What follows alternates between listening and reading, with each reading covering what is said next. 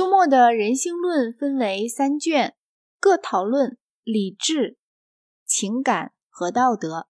他的学说中新颖重要的东西在第一卷里，所以下面我仅限于谈第一卷。他开始先讲印象和观念的区别，他们是两类知觉，其中印象是具有较多的力量和猛烈性的知觉。我所谓的观念，意思指思考和推理中的印象的模糊心象。观念至少就单纯观念的情况说，和印象是类似的，但是比印象模糊。一切单纯观念都有一个单纯印象和它相似，而一切单纯印象都有一个相应的观念。我们的所有单纯观念在首次出现时，全是由单纯印象来的。这种单纯印象与该单纯观念相应，而该单纯观念确切代表这种单纯印象。在相反方面，复合观念未必和印象相似。我们没见过带翅的马，而能想象带翅的马。但是，这个复合观念的构成要素全是由印象来的。印象居先，这件事的证据出于经验。例如，生来瞎眼的人便没有颜色观念。在种种观念当中，保持原印象的相当大程度生动性的观念属于记忆。其他观念属于想象。书中有一节是第一卷第一编第七节，论抽象观念。开头一段话和贝克莱的下述学说显著一致：一切一般观念，无非是附加在某个名词上的个别观念。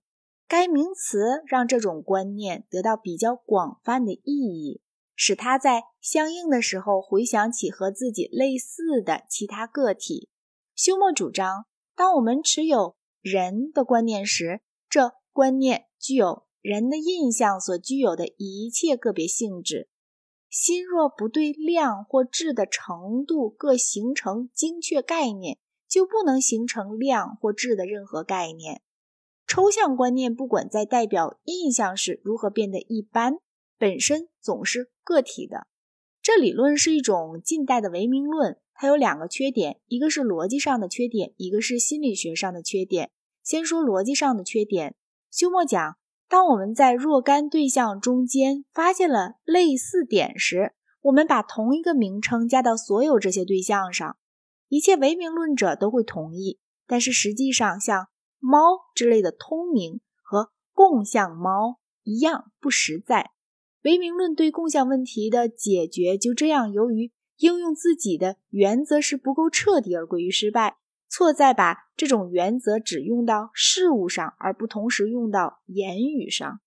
心理学上的缺点，至少就休谟方面说比较严重。他所讲的整套理论，把观念看成印象的模本，其弊病就在于忽略含混性。例如，我见到过一朵什么颜色的花儿。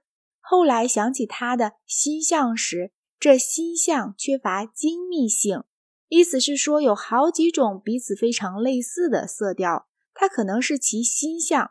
用休谟的术语即讲观念，心若不对量或质的程度各形成精确概念，就不能形成量或质的任何概念。这话是不对的。假如你见到过一个身高六尺一寸的男人。你保留下对他的心象，但是这心象对于再高一寸或更矮一寸的人多半也会合适。含混性和一般性不同，但是具有若干同样的特性。休谟由于没注意到含混性，陷入了不必要的难局。例如关于下述这件事的难局：是否有可能想象一种从未见过的色调，介乎见过的两种极相似的色调中间？如果这两种色调充分相似，你所能形成的任何心象会同样适用于这两种色调以及中间的色调。休谟说，观念来自观念所确切代表的印象。这时候，他溢出了心理学的真实情况以外。正如贝克莱从物理学中驱走了实体概念，休谟从心理学中驱走了实体概念。他说，并不存在自我。这种印象，因此也没有自我这种观念。就我而论，当我极密切体察我称之为我自己的时候，我总要碰上一种什么特别知觉，冷或热，明或暗，爱或憎，苦或乐的知觉。在任何时候，我从不曾离了知觉而把握住我自己。除知觉而外，我从不能观察到任何东西。他含着讥讽的意味承认，也许有些哲学家能感知他们的自我，但是撇开若干这类的形而上学家不谈，对人类中其余的人，我可以大胆断言，自我无非是一簇或一组不同的知觉，以不可思议的快速彼此接替，而且处于不绝的流变和运动中。对自我观念的这种否认非常重要。我们来确切看看他主张什么，有几分站得住脚。首先，自我这个东西啊，即便有，也从未感知到，所以我们不能有自我观念。假如这个议论可以被承认，就必须仔细的叙述一下：谁也感知不到自己的脑子，然而在某种重要的意义上，人却有脑子这个观念。这类观念是。知觉的推论不属于逻辑意义的基础观念之类，它是复合观念和描述性的。假如休谟讲的一切单纯观念出于印象，这个原理正确，事实必当如此。而假如否定了这条原理，我们是不得不回到生德观念说。使用现代的用语，可以这样讲：关于未感知事物或事件的观念，永远能够借。感知的事物和事件来定义，因此用定义来代替被定义的名词，我们永远能够不引入任何未感知事物或事件，而叙述我们从经验所得知的事情。